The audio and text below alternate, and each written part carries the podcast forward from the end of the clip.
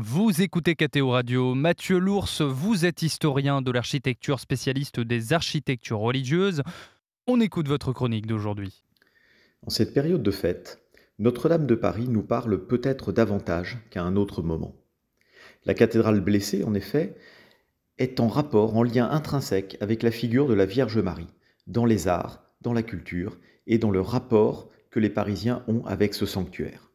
Quand on arrive devant la façade de Notre-Dame, on voit la rosace occidentale. Et devant cette rosace, on a la superbe statue du XIXe siècle, réalisée par les ateliers de Geoffroy de Chaume, sur dessin de Viollet-le-Duc, cette image de Marie servie par les anges. La rosace lui forme comme une couronne. C'est vraiment la quintessence de l'esprit de la cathédrale.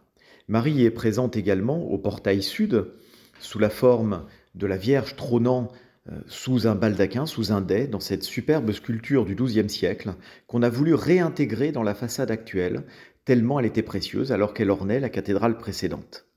Et à l'intérieur, vous avez Marie, Notre-Dame du Pilier, cette statue de la fin du XIIIe siècle, avec ce beau déhanché, qui aujourd'hui, à Saint-Germain d'Auxerrois, nous rappelle la continuité. Marie est également présente dans deux des trois rosaces de la cathédrale. Celle de l'ouest, celle du nord. On voit donc Marie au centre de ses compositions. À l'ouest, elle est présente avec les vices et les vertus.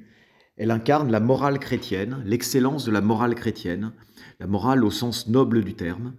Et à l'ouest, elle est comme la fleur au milieu des prophètes, au milieu des rois, au milieu des grands prêtres qui l'ont précédée dans la révélation. Pourquoi cette importance de Marie dans les arts à Notre-Dame? Parce que Notre-Dame de Paris montre le lien particulier entre Marie et la France.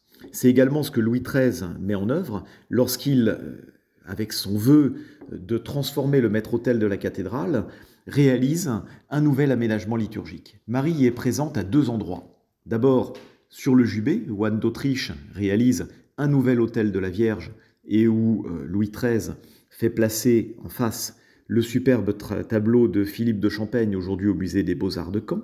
Et puis quand son fils Louis XIV réalise le vœu de son père, on a cette superbe Pietà de Coustou dans le cœur de Notre-Dame.